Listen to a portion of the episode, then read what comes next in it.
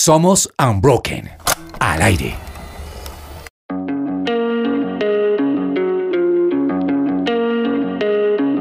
Un saludo para todas esas personas que nos escuchan hoy desde la casa, desde el tráfico, desde la universidad, los que van en camino al trabajo, los que están haciendo ejercicio, los que están haciendo cualquier actividad. Gracias por conectarse con su presencia radio y con este podcast de Unbroken en el que hablamos de todo. Acá nos reímos, la pasamos chévere y miren, de repente nos llevamos una que otra lección de vida y no saben las lecciones que nos vamos a llevar hoy. Así que les voy a presentar a las dos personas espectaculares que me acompañan en este episodio, Pau Peñalosa y Sebastián González. Qué gusto saludarlos. Hola a todos. Hola, Nata, hola Pau, ¿cómo están? Pau estaba, yo, yo creo que Pau quería decir no hola a todos, sino buenas, buenas. Yo sentí Ay, que ella sí, quería pero decir no, eso. tengo, entonces tengo que volverla a hacer buenas, buenas.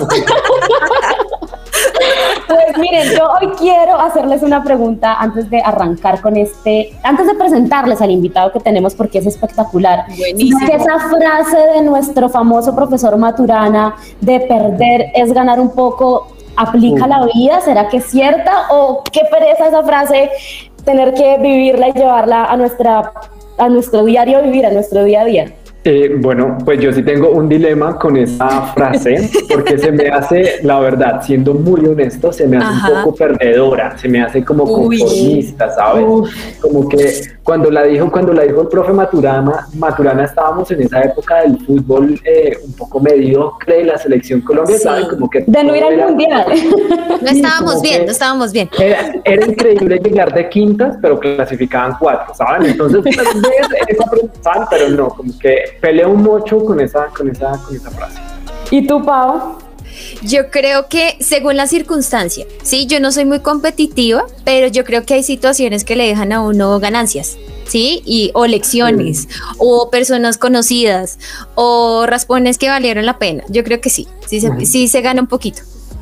Pues bueno, vamos a ver porque yo les tengo el invitado que nos va a ayudar a resolver este dilema entre Sebastián y Paola y entre todos ustedes que nos están escuchando. ¿Quién ganará? Son combo Paola, combo Sebastián. Entonces, vamos a ver, vamos a ver porque en segundos tenemos un invitado espectacular que ha dejado en alto el nombre del deporte colombiano, del boxeo colombiano. Así que ahí les doy la pista de nuestro invitado de este wow, wow. episodio aquí en su presencia radio. Cause baby, I'm so afraid to be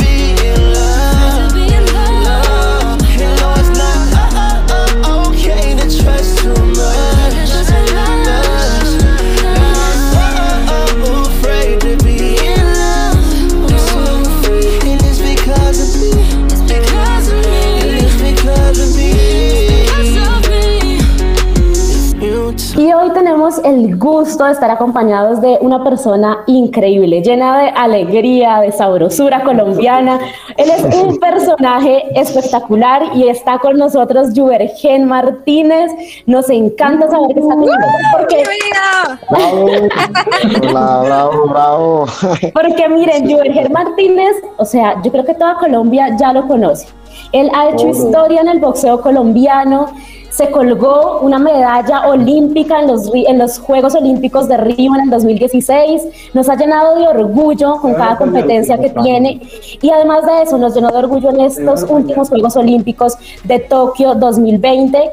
Y tiene un corazón maravilloso también, lleno de generosidad, de alegría, como lo habíamos dicho hace un momento. Entonces estamos felices de tenerte, Juergen. Bienvenido a su presencia radio. Ok, muchas gracias y a ti por la invitación, Natalia, Paola, Sebastián. De verdad que para mí es un placer estar acompañándolos en, estos momentos. Para nosotros es un gusto, Juergen, y mire, todos los colombianos estamos de acuerdo en algo.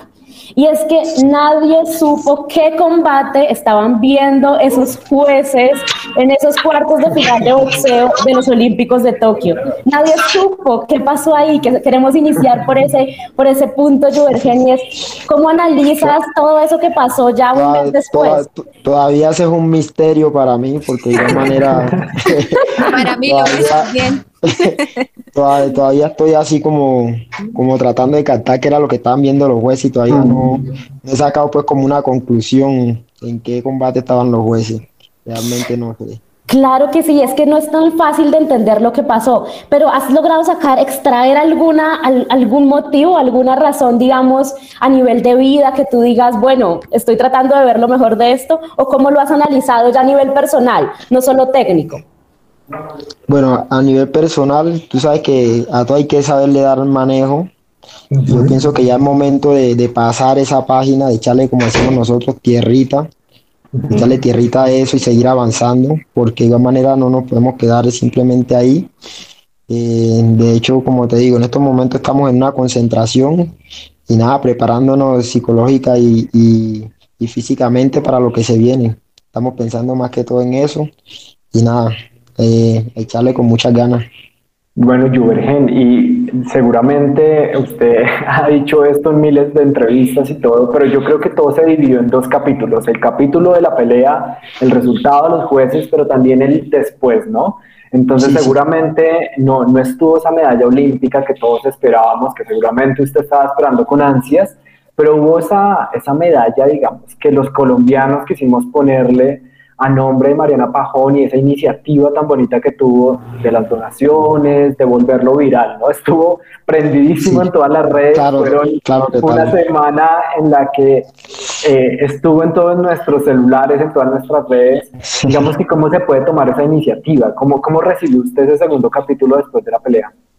Bueno, primero que todo, eh, agradecido con Dios, agradecido con Mariana Pajón, con Cristian Dae, agradecido con Postobón por estar ahí pendiente de mí, de mis sueños, de los sueños de mis compañeros, que la verdad que eh, también a todos los colombianos, porque todos los colombianos también hacen parte de estos sueños, hacen parte de, de, este, de este sacrificio, a, aquellas personas que nos han visto sufrir, a aquellas personas que, que han estado ahí apoyándonos en todo nuestro proceso.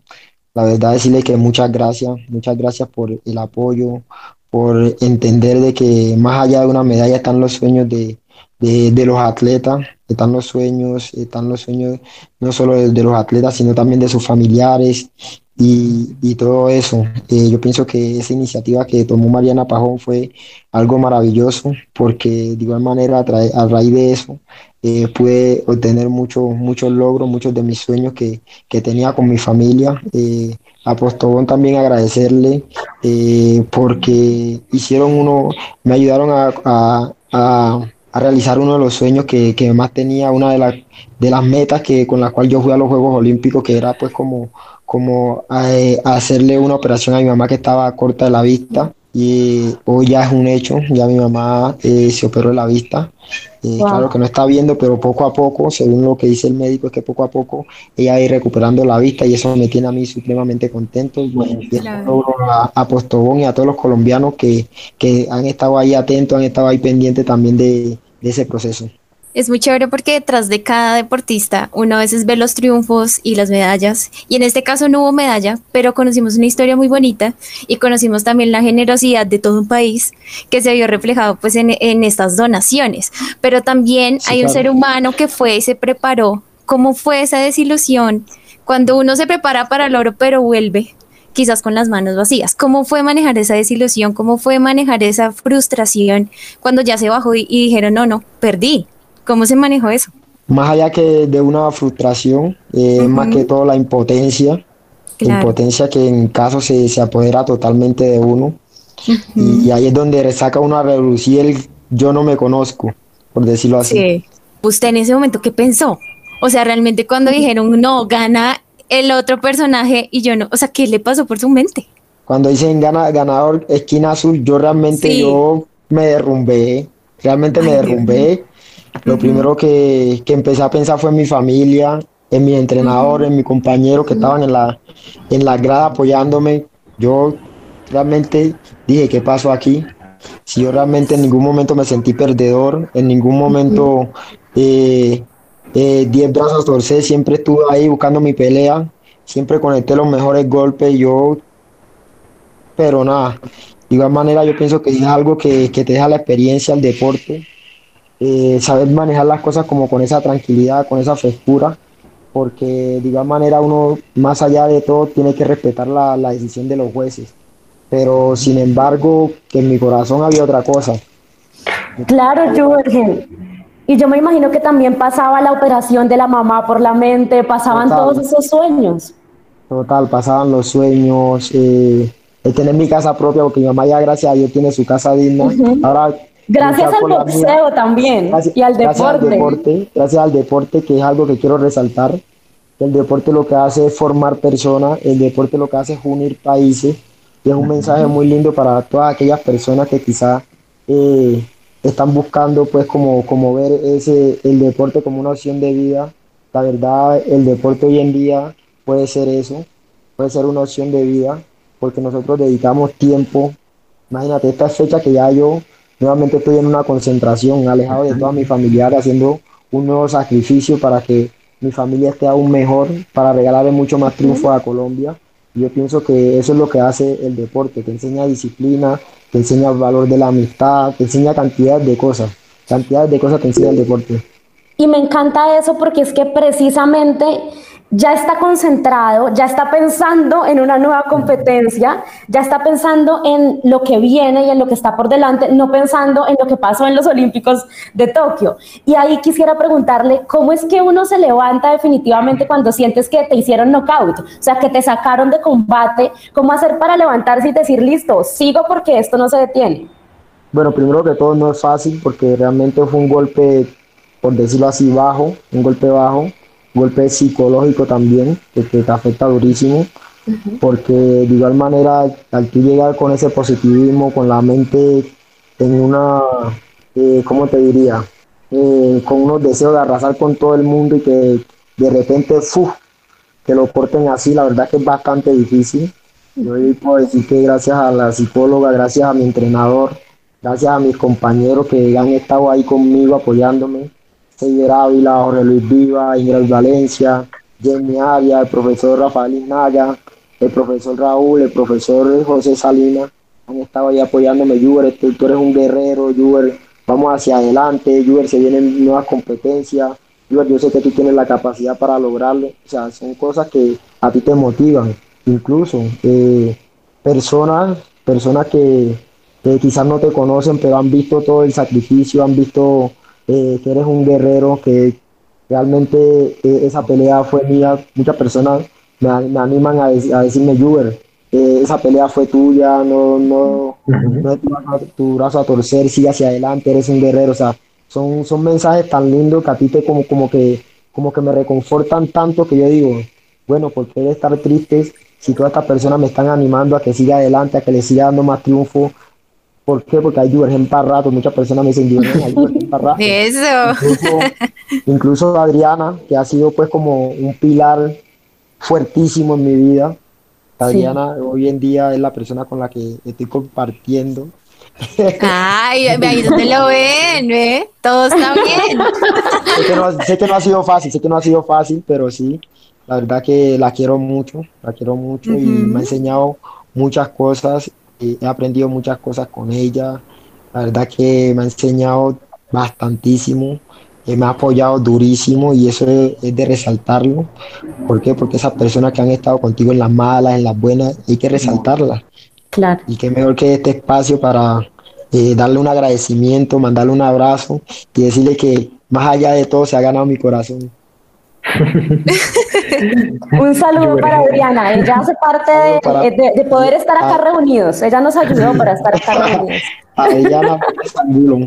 Además de que es community manager, Ajá. Wow. Jefe de prensa.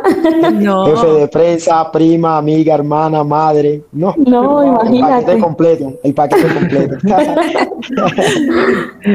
Juvergen, pero bueno, ahorita lo vemos sonriendo, todo es felicidad, todo es color de rosa, pero me imagino que hubo un momento crítico entre el episodio y la felicidad de ahorita. De pronto se cruzaron pensamientos de renunciar, de pronto decir mando todo al carajo, porque definitivamente... Total, incluso una de esas personas se acercó hacia mí, me decía, Nietzsche, aquí no ha pasado nada, fue Caterina Ibarwen. Porque Wow. realmente antes de yo grabar el, el video, yo estaba llorando en mi habitación. Llorando en mi habitación con seguro y nadie, que nadie entrara. Cuando veo que me va escribiendo Kate, ah, Nietzsche, ¿qué estás haciendo? ¿Qué tal? Ya me dice Nietzsche, Nietzsche, ¿qué estás haciendo? Y yo, no, mami, aquí acostado. Ay, tú eres como, venite para la habitación, vamos a jugar dominó. Jugar dominó. y empezamos a jugar dominó, yo cansado, llorando, recién bajado de ring, no, con tronco de impotencia. Mejor dicho, tenía, mejor dicho, miles de cosas que se me pasaron por la cabeza, la verdad que sí, miles de cosas que yo casi aboceando, imagínate, una la yo casi aboceando. Eh, ¿Para qué iba a seguir yo boceando si iba a pasar lo mismo? No, cantidades Sí. de cosas. Entonces me fui para la habitación, le cogí el consejo a Caterine y nos pusimos a jugar dominó. Wow. Pero chévere. Entonces, además de esa partida de dominó, ¿que quién ganó? ¿Quién ganó esa partida? Les digo que esa partida la ganó Kate. Ay. Una noche de ahí. No fue un buen día, no fue un buen día. Esa fue la gota del, va- del vaso, Ramón. La gota de agua que derramó el vaso. Total. Claro. Bueno, pero puede Se dejar me- el dominó y dedicarse al boxeo. Se me juntó el uno con el otro y ya. Definitivamente ahí fue donde yo me paré y, y grabé el video. Y traté de eso, después de que yo grabo el video, lo subo a mi estado, Sí. miro, y Caterine metió qué poco de cabra.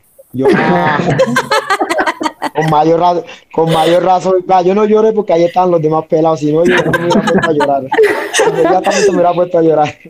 Bueno, Yugen, entonces yo creo que podemos decir, o no sé si usted conoce esta, esta frase de perder es ganar un poco. Se puede decir que sí se ganó después de, de- no de la partida dominó, claro está, pero después de esa, de esa, de ese combate que no dio fruto una medalla de oro, pero sí se puede decir que ganó otras cosas. Sí, claro que sí. Ahí sí aplicaría perder es ganar. Explico por qué. Porque a pesar Ajá. de que no gané eh, una medalla en los Juegos Olímpicos, que ese era mi objetivo principal, Ujú. sí me pude ganar el corazón de los colombianos. Wow. Sí, sí pude unir a un país y yo pienso que esa es una huella imborrable, una huella imborrable que tuve y una experiencia más para tanto para mi carrera deportista, deportiva como para mí en lo personal.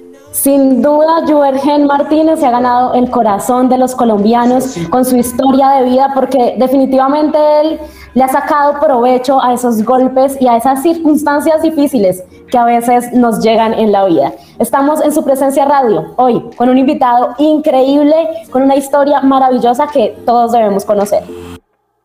again and again,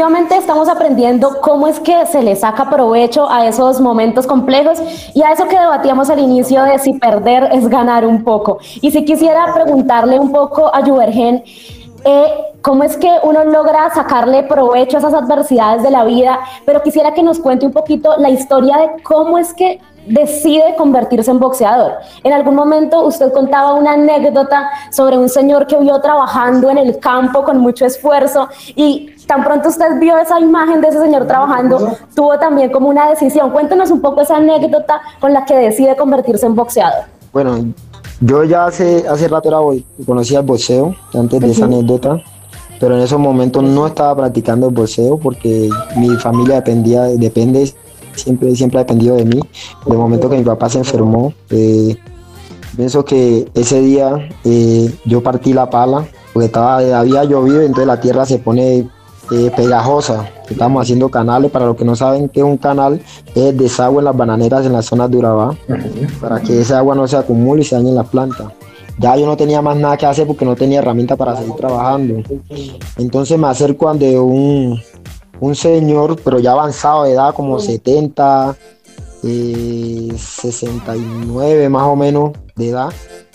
Y yo me voy a meterle conversa al señor a ver cómo, cómo, cómo, cómo lo veo trabajando, a ver, porque al señor siempre le rendía su trabajo, a ver qué estrategia o qué método utilizaba él para que le rindiera el trabajo.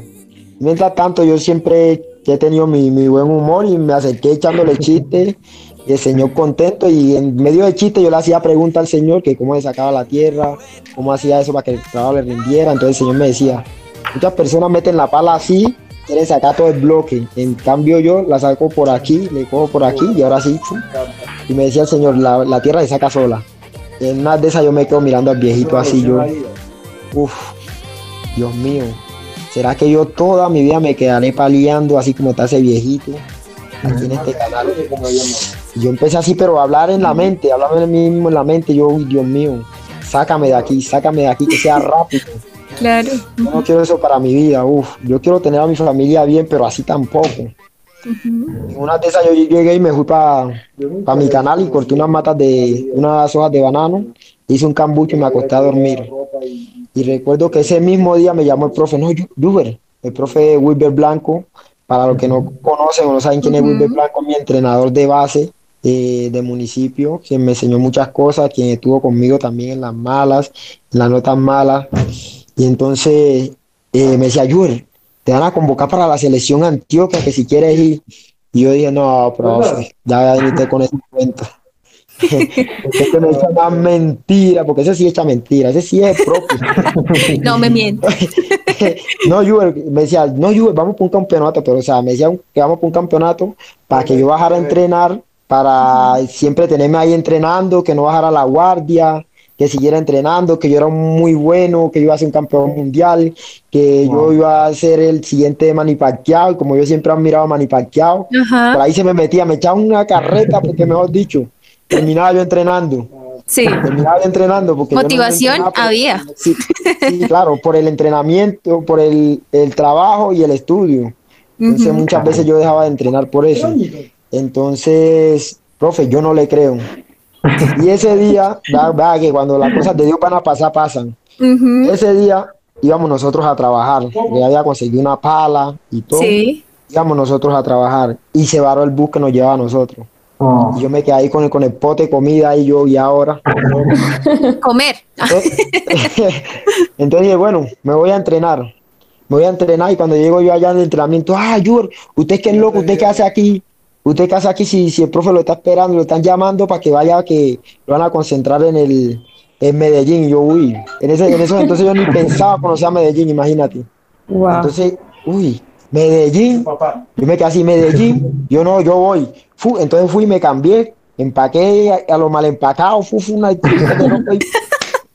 me fui para Medellín, 2000, te estoy hablando de 2011. pa. claro. Llegamos a 2011 y yo dije, Dios mío, si me traiste aquí fue por algo. Si esto va a ser lo mío, que sea lo mío. Y empecé a entrenar fuerte, fuerte, pero, oiga, qué dedicación. Yo llegaba al entrenamiento y yo ni, ni a la casa llamaba, porque quedaba ahora rendido.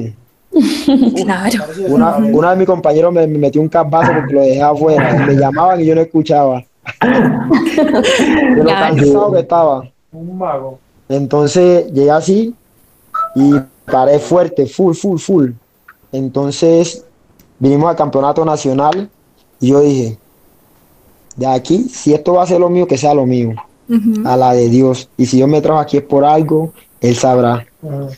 Claro. Pues empecé a entrenar aquí, eh, mi primer campeonato nacional fue aquí en Bogotá.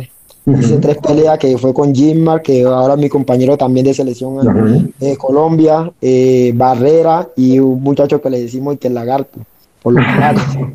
Y salió de Chigorodó no para Medellín, sino para el mundo ya. No, sí, eh, entonces llegamos aquí mi primer campeonato nacional y yo todo un desconocido, un novato, mi primer campeonato nacional y yo le di puño a Raimundo y todo el mundo. me, me coroné, me coroné campeón nacional y me sacaron el nombre y que el hombre la primera vez. Primera vez que hay un Wow. campeonato nacional, primera vez que hay una concentración eh, departamental, primera vez que llega un campeonato nacional, primera vez que queda campeón nacional, primera vez que tiene celular, primera vez que tiene pasaporte, primera vez que sale del país, porque esa se sabe, me, saqué el me gané el pasaporte, me gané una concentración en unas bases de entrenamiento en Cuba. Y Cuba. ahí fue donde hice mi primera base de entrenamiento con la selección Colombia. Bueno, con la selección, no con la preselección. Ok. Impresionante, Jubergen. Pero bueno, toda esa historia de dedicación, de disciplina, evidentemente a los que hemos leído de usted, buscamos su historia, buscamos todas esas páginas que hablan de usted, hablan también de un niño, ¿no? Hablan de un niño trabajador, eh, vendiendo artesanías, mecánico de Sí, señor. bicicletas, haciendo canales. ¿Cuáles son sus recuerdos, sabe? Porque todos conocemos al Jubergen desde Río para acá, todo un país sabe su, su trayectoria, sabe sus triunfos, sus derrotas, sus victorias, pero definitivamente, ¿qué, qué pasa con ese niño, no? Con ese niño que, que de pronto no conocemos y que las páginas no nos muestran tanto. Bueno, aparte de que hacía artesanía, vendía artesanía, eh, fui mecánico, vendía arepa, que me fue mal, Hambre no aguantó. me fue mal vendiendo arepa. No, pero ¿por qué? ¿Mal, mal vendedor o malas arepas? No, no, no. Lo que pasa es que ya entre Misael y mi hermano, que eran los que vendían arepa, ya tenían pues como la plaza y sabían dónde llegar, la gente que comía arepa en arbolete. Entonces yo veía que mi hermano estaba ganando plata y entonces yo dije, no, vendamos arepa. Primer día yo voy a vender arepa y yo apenas vendí como una bolsita de arepa y yo, no. No, y ese merchandising, ¿qué pasó? Ahí sí es de, de vendedor de arepas, soy mejor boxeador. Sí. Entonces mi hermano, mi hermano me decía, hey, no, manito, no le importa, hoy no vendiste, pero mañana vas a vender más. Yo me caminaba casi todo arbolete vendiendo arepa con los pies rucios. Sí. Y la, la segunda sí vendí tres, ya yo me estaba motivando. Me estaba Bueno. motivando porque yo dije, no, de una pasé a tres, yo dije, no, voy avanzando, voy haciendo mi clientela ya. Sí. Pero después me, después me aburrí. me aburrí porque no estaba ganando casi nada. Y de, are- de, de cada bolsita de arepa me ganaba 100 pesos. Y yo no, eso sí, no, 300 pesos y casi medio día yo caminando al bolete. Uy, no. Eh, antemano, en Arbolete fue donde yo conocí el boxeo con el entrenador Baby Antonio Mendoza, que ahora está entrenando a muchos jóvenes, tanto profesional como amateur en, en Medellín. Bueno, pero muchas historias entre arepas y las palas. O sea, realmente son historias inspiradoras. Quiero decirle realmente, o sea, son cosas que uno dice, hay un avance. Ya estando aquí, nosotros con estas historias y demás, ¿qué le diría al niño, quizás de 10 años, que, digamos, si se pudiera viajar hacia el pasado, ¿qué le diría? No, yo le diría que todos esos sacrificios, que todo, todos esos logros que ha hecho, eh, perdón, que todos esos sacrificios, esos esfuerzos que ha hecho tanto por su familia para salir adelante, eh, le van a dar resultado, le van a dar resultado de que no cambie, le diría que no cambie, que no cambie nunca. De hecho, no lo pienso hacer porque lo que cambian son los semáforos. Y no lo pienso hacer. Y si, y si cambio, y si cambio, creo que sea de rojo a verde, Ajá. Exacto. de rojo a verde como, como el semáforo. Y. le diría que, que siga luchando por su familia, por sus sueños, que sueñe en grande, como, como le enseñó su papá desde pequeño, que siga así siendo el mismo, que siga siendo el mismo donde quiera que vaya. Eso le diría a mi yo del pasado.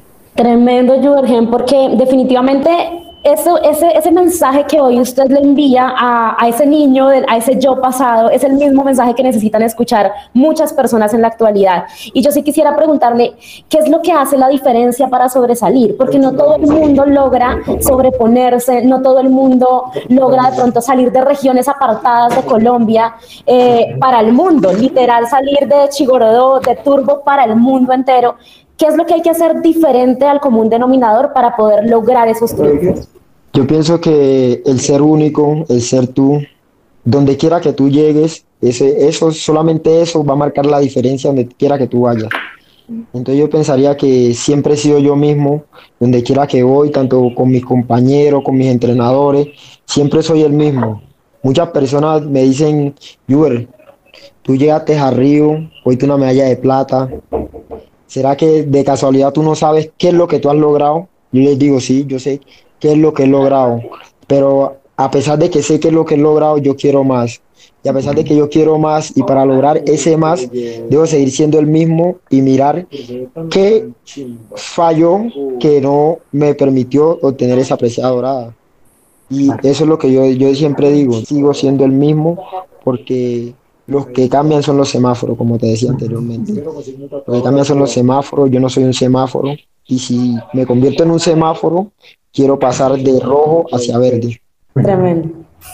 Virgen, eh, todos los que seguimos el boxeo hemos visto estas películas, Rocky, y vemos que hay una historia detrás del, del triunfo, ¿no? De la victoria. Hay sangre, hay sudor, hay lágrimas. ¿Cómo es esa preparación de un boxeador? ¿Cómo es esa disciplina, esa constancia, esa fortaleza mental? esa fortaleza mental que no solo se tiene que ver en un ring, sino que tiene que verse claramente después del veredicto, ¿no? Bueno, ¿qué te digo? Esa preparación es dura. Sí, nos preparamos durísimo. En estos momentos, eh, porque siempre, como te digo, esa siempre ha sido mi manera de ser. eh, siempre yo con una alegría, donde quiera que yo voy, voy allá con mi alegría, con mi recocha, porque así soy yo. Bueno, digo una canción, así soy yo. Digo una canción, así soy yo. Entonces, este soy yo y quiero mostrarme siempre así, delante de las personas, con mi alegría y contagiar a mis compañeros, ¿por qué no? Hoy vi a muchos de mis compañeros, o sea, hoy fue mi primer día de entrenamiento. Fue mi primer día de entrenamiento con, con los muchachos, hay muchos jóvenes y yo vi un poco de caras largas ahí. Y una vez yo voy diciendo, "Ah, esa cara me hace el favor y me la cambian aquí, porque aquí llegué yo y aquí vamos a entrenar y vamos a entrenar sabroso. Buenas, buenas. Wow. Sí, vamos a entrenar rico, así que quiero ver a todo el mundo con su ánimo, quiero ver a todo el mundo con ánimo, con, con ganas de que quieren salir adelante, a esos nuevos con ganas de que quieren salir adelante, no quiero ver con cara, no, es nuestro primer día, estamos molidos todos, pero aquí hay que meterle actitud. Primero que hay que meterle actitud, positivismo y nada. No hay nada como que tú llegues y entrenes con esa alegría, con ese optimismo, con esas ganas, con esas hambre, con esas ganas de seguir adelante, como si fuera tu primer día. Y eso es lo que yo hago. Y muchos, muchos se quedaron como que, uy, tiene razón, el, ne- el negrito este tiene razón. Y es una preparación mental, ¿no? Porque no solamente Claro, es total. algo de me preparo físicamente, saco músculos, tengo la fortaleza, sino que también en mi mente salgo con toda la actitud. Claro, hay que ponerle actitud a todo, ponerle actitud, pero esa actitud positiva, esa actitud positiva, esas ganas de salir adelante, esas ganas de, de comerte al mundo, de comerte el gimnasio, eso es lo que te hace ser un arrollador en el ring, eso es lo que te hace ser eh, un ganador, un campeón, y eso es lo que yo le quiero transmitir a todos mis compañeros. Todo el mundo como que, ay, vamos a entrenar, y yo, no, no, no, señora, aquí llegamos a lo que, a lo que vinimos, porque estamos aquí, pues. Le decía yo a Moncho que también es Antioquia y los vi como con esa cara larga y yo no, que la Ya. Juergen está delatando a sus compañeros. Aquí está lista, nos pasó la lista. y yo creo que ya nos quedó claro que es el alma de la fiesta donde llega. Y que es parte de su Clarísimo. entrenamiento, ¿no? O sea, la actitud es parte de no solo el ejercicio, sino también de todo el combo Claro, de, total, de ser un total. deportista. Eh, se dice que nosotros empezamos a ganar los combates desde, desde los entrenamientos, ¿no? Ujú. Ahí es donde nosotros realmente empezamos a ganar cada uno de los combates de la preparación. Claro, bueno, y yo le quiero preguntar, ya cuando uno está en el ring, o sea, yo no he estado claramente, pero cuando uno está ahí enfrente del oponente, en cada puño, en su mente, ¿qué es lo que lo impulsa? O sea, ¿qué es lo que lo mantiene de pie en ese Bueno, hasta el final? Bueno, mi fuerza más grande se llama Neila María Rivas de Juan, o sea, mi mamá. mi mamá, porque juntos nos la, nos la hemos sufrido. Yo he hecho las veces de padre, de madre, de hermano, de sobrino, de tío. Y, y no es nada ver a tu mamá sufrir, porque quizás tú como hijo no, no hayas comido, no es nada, la verdad que es duro y es entendible. Entonces, ese es mi motor más grande. Y nada, yo siempre pienso en ella, siempre, siempre oro a Dios por mi mamá, por mi papá también. Y yo pensaría que ese es mi motor más grande que me impulsa. Yo siempre he sido muy creyente de Dios, de, de la palabra de Dios. Y Dios cuando tiene un propósito contigo se cumple al pie de la letra, así el diablo se interponga. Mira Totalmente. esa, esa- esa vez si nosotros tendríamos que ir a competir a Argentina, yo me hubiera quedado. Y gracias a Dios nosotros clasificamos por ranking y yo en el ranking estaba de segundo. Mm. Wow. En alguna entrevista hace algunos años dijiste que después de Tokio, como que hasta ahí ya boxeaba a Juergen Martínez. Pero yo veo a un Eh, Juergen amateur- hoy con mucha gana. Sí, amateurmente hablando, ¿no? Amateurmente hablando. Ok, ¿hasta cuándo quieres seguir en el ring de boxeo, dando golpes contra todo eso y levantándose en, este, en esta pelea y en esta lucha Bueno, por siempre- victorias también, por alcanzar Bueno, yo triunfos? siempre, siempre he querido practicar el deporte hasta los 34, 35 años, Ok. sí o qué, pero a mí esto me gusta. Y como dice el profesor Salina, como le digo yo, el sabio Salina, el que hace lo que le gusta, jamás va a trabajar. Porque Wow. es de lógica, está haciendo lo que le gusta. Entonces, yo sí pensé en retirarme del boxeo amateur. Pensé en retirarme y más con esa pérdida, dejar el boxeo a un lado. Pero hablando con Adriana, hablando con la psicóloga, hablando con mi mamá, que qué más psicóloga que la mamá de uno. Total. Entonces, eso es lo que yo digo. Me dice, bueno, Yo a ti lo que te gusta es boxeo, y si tú dejas el boxeo, ¿qué vas a hacer? En, en- en varias entrevistas usted ha dicho que no le gusta lo fácil, que usted está hecho para esas cosas difíciles y pues ya nos Claro. viene diciendo que, que quiere de pronto alejarse un poco de lo amateur. Eh, ¿Qué viene para usted? ¿Qué es lo próximo? ¿Cuál es el próximo reto? ¿De pronto ya lo profesional se acerca? Bueno, sí, eh, de hecho les ale- adelanto algo. Estamos tratando de hablar con ellos a ver si hago el debut, el debut profesional. Estamos viendo si lo hacemos aquí en Colombia, que sería para mí algo maravilloso, o lo haríamos en Estados Unidos. Así que no sé, me tocará hacer un, un ¿cómo se dice? Una encuesta a ver qué dicen los colombianos. Todos listos para votar. Una virtual. Pregunta del día. Sí. No, imagínense, yo quiero pagar al nivel de Canelo y verlo allá. No, por Dios. Y ahí nos invita. Entonces, sí, como te decía, a mí me gustan los retos grandes. Mi papá me enseñó a soñar y a pensar en, en cosas grandes y qué mejor que practicar el, el boxeo tanto profesional, tanto profesional como amateur. Claro. Obtener una apreciadora en, en París 2024 a la Vamos por esa. título- a la vez que tener un título mundial. O sea, para mí sería dejar una huella imborrable, que es lo que yo más, es mi sueño más grande, mi sueño más grande en el boxeo, tanto amateur como profesional. Se vino un tremendo paqueado, tremendo versus Sí, paqueado. esa, esa es la, esa es la idea. Ser el, el reemplazo, el boom, el, el nuevo parqueado colombiano. Así va a Uy, ser. Así buenísimo. Como decía mi entrenador, tú tienes talento, tienes todo para hacer el, el reemplazo de parqueado. ¿Por qué no? Claro que Mm, sí. Y mejor. Total. Claro, es mejor. Yo, yo creo que en este momento usted es inspiración para muchas personas que vienen en el camino, ¿sí? Es difícil y, y- y también como, o sea, dice también la Biblia, abrir el camino, el que lleva la semilla a veces va llorando, pero el que Claro vuelve que sí. viene con alegría. Yo quiero decirle que antes de yo ser inspiración para muchos niños, hubieron unos grandes deportistas en el boxeo que fueron inspiración para mí. Eh, de antemano digo, la primera inspiración más grande que yo tuve fue mi primer entrenador, Baby Antonio Mendoza, que fue campeón, campeón del mundo. Sí. Luego empecé a indagar en el boxeo, conocí que habían grandes leyendas como Pambelé, Caraballo, que abrieron esas puertas, esos caminos para que nosotros hoy en día tuviéramos el camino un poco más suave. Eso es lo que yo quiero de- dejarle a los, a los jóvenes eh, que están practicando el deporte de boxeo.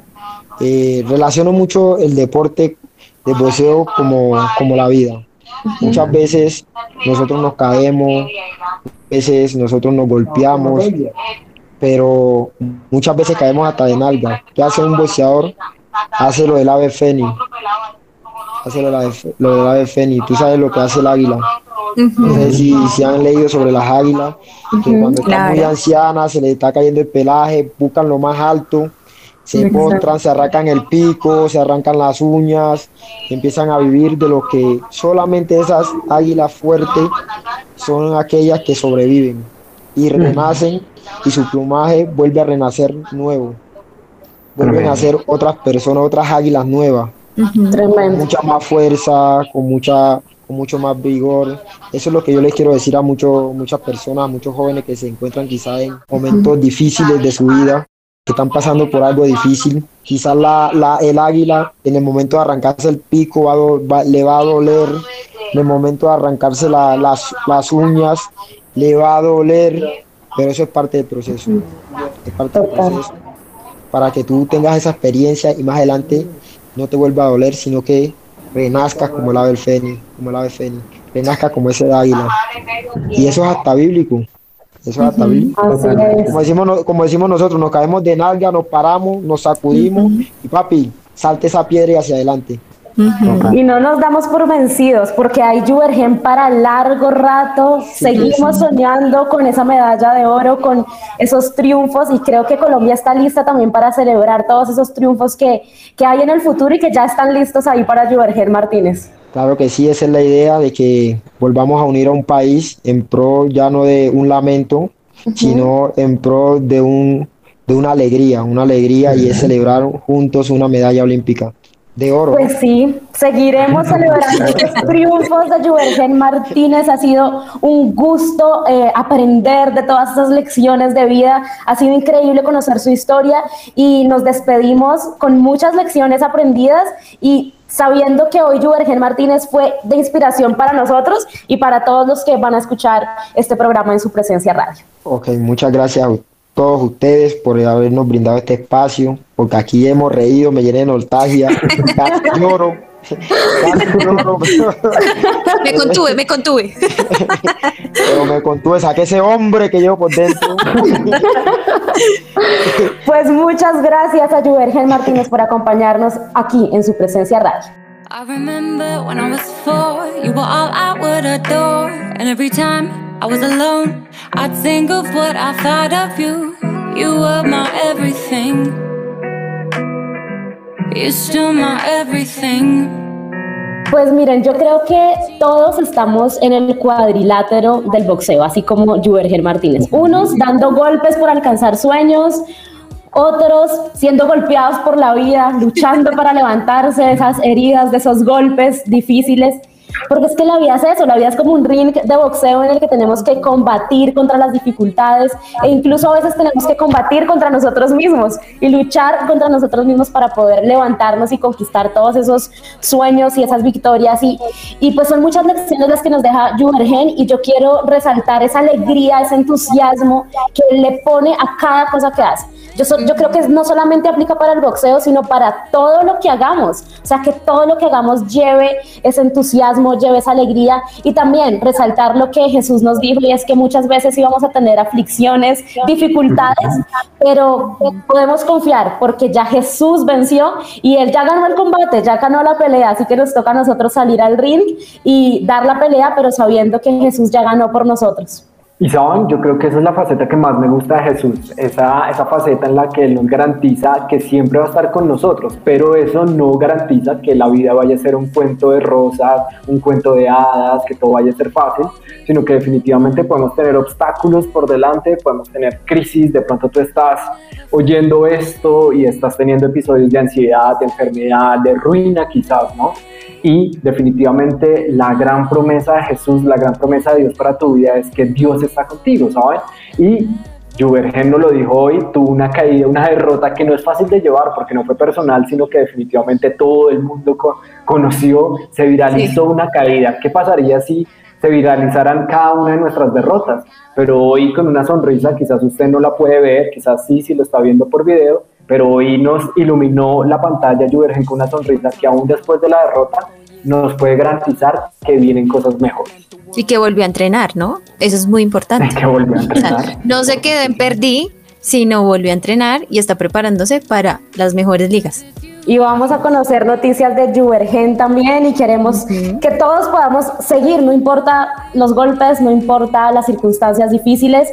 Hay algo y es que si ustedes hoy nos están escuchando, si ustedes hoy están vivos, todavía tienen la oportunidad de seguir y de ir hacia Wow. adelante porque este combate no se ha acabado y todavía hay muchas victorias, hay muchos triunfos que nos esperan en el camino. Solo es cuestión de recorrer ese camino y encontrarnos con esas victorias. Ha sido un gusto acompañarlos en esta emisión de Unbroken aquí por su presencia radio. Nos encontramos en una próxima oportunidad.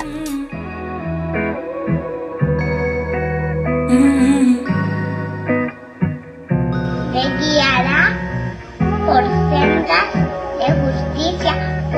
por amor de su nombre. Aunque ande valle de sombra de muerte, no temeré mal alguno, porque tú estarás conmigo. Tu vara y tu callado me fundirán aliento. Somos Unbroken.